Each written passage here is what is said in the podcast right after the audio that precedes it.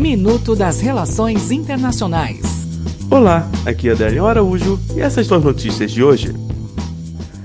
BNDES, Venezuela, Cuba e Moçambique acumulam dívidas de mais de 2 bilhões em empréstimos concedidos no Brasil pelo BNDES. O dinheiro foi liberado para financiar obras de infraestrutura nestes países durante os governos dos ex-presidentes Luiz Inácio Lula da Silva e Dilma Rousseff. Brexit. Cidadãos britânicos já começaram a receber passaportes sem inscrição União Europeia, mesmo com o Reino Unido ainda não tendo deixado o bloco.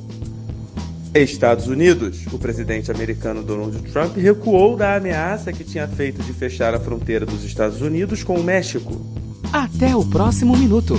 Enquanto isso, aproveite mais conteúdo no portal seire.news.